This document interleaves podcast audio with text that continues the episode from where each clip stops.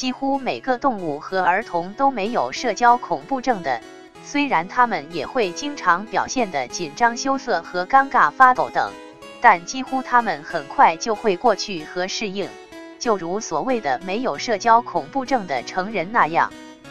假如我们现在仅仅只是一个动物和儿童，那么我们的社交恐怖症和强迫症等根本不用治疗。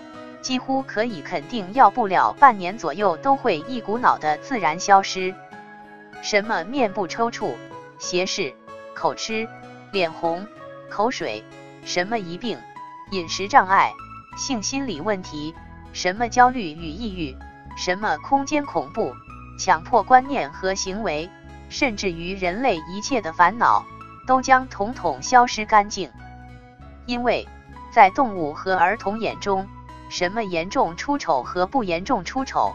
什么面部抽搐、斜视、口吃、脸红、口水和不面部抽搐、斜视、口吃、脸红、口水等等，他们没有任何分别，他们从不会追求一方而去排斥另一方，所以他们也就根本不可能去执着于去消除在成人眼中所认为的所谓的不正常的东西。因此，他们不可能会有预期恐怖。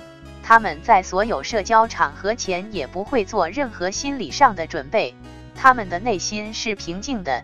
在社交场合中，即使他们出现了严重丢脸和不严重丢脸，他们的内心依然是平静的，没有激烈的冲突和对抗，没有任何的自责和抱怨。因此，你会发现他们在很短的时间后，他们就好了。他们就不怕人了，而我们则要怕上十年、二十年。所以佛学说，无需成佛，你本来就是佛。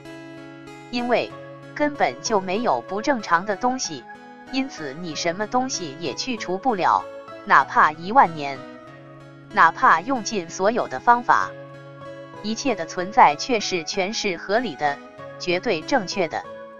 你所要唯一去除的，仅仅只是你错误的观念，即你的迷惘的执着心。一切烦恼确实不是烦恼，它们本质上真真切切却是菩提。之所以烦恼，却是你的执着心而已。